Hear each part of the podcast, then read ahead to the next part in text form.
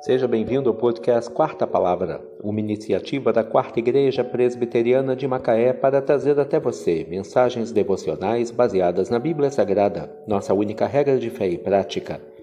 Neste domingo 27 de agosto de 2023, veiculamos da quinta temporada o episódio 238, quando abordamos o tema Concentre-se naquilo que é excelente.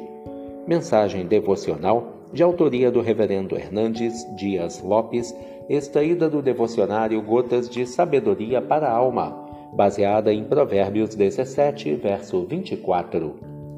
A sabedoria é o alvo do inteligente, mas os olhos do insensato vagam pelas extremidades da terra. Um indivíduo inteligente não desperdiça suas energias nem seu tempo em busca de muitas coisas não é uma pessoa dispersiva, mas focada.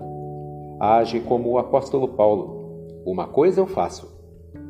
Precisamos mirar o alvo e caminhar em sua direção sem olhar para os lados. Somos como um corredor numa maratona. Se entrarmos na pista olhando para as arquibancadas, perderemos a corrida. Se entrarmos na arena da vida com um coração dividido, arrastados de um lado para o outro, seduzido pelas muitas vozes que tentam conquistar nosso coração, perderemos a luta. Um exemplo clássico dessa realidade é Sansão. Ele foi um gigante levantado por Deus para ser o libertador do seu povo. Na força, ele era imbatível, porém tornou-se um pigmeu. Rendeu-se aos caprichos de uma paixão. Dominava um leão, mas não conseguia dominar seus olhos. Subjugava uma multidão, mas não controlava seus desejos. Tinha controle sobre os outros, mas não sobre si mesmo.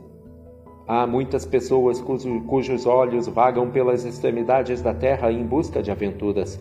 Querem beber todas as taças dos prazeres, querem saborear com os olhos todas as delícias da terra, mas nessa empreitada perdem a sabedoria e insensatos acabam colhendo derrotas amargas e sofrimentos atrozes. A sabedoria é o alvo do inteligente, mas os olhos do insensato vagam pelas extremidades da terra. Provérbios 17, verso 24. Concentre-se naquilo que é excelente. Que Deus te abençoe.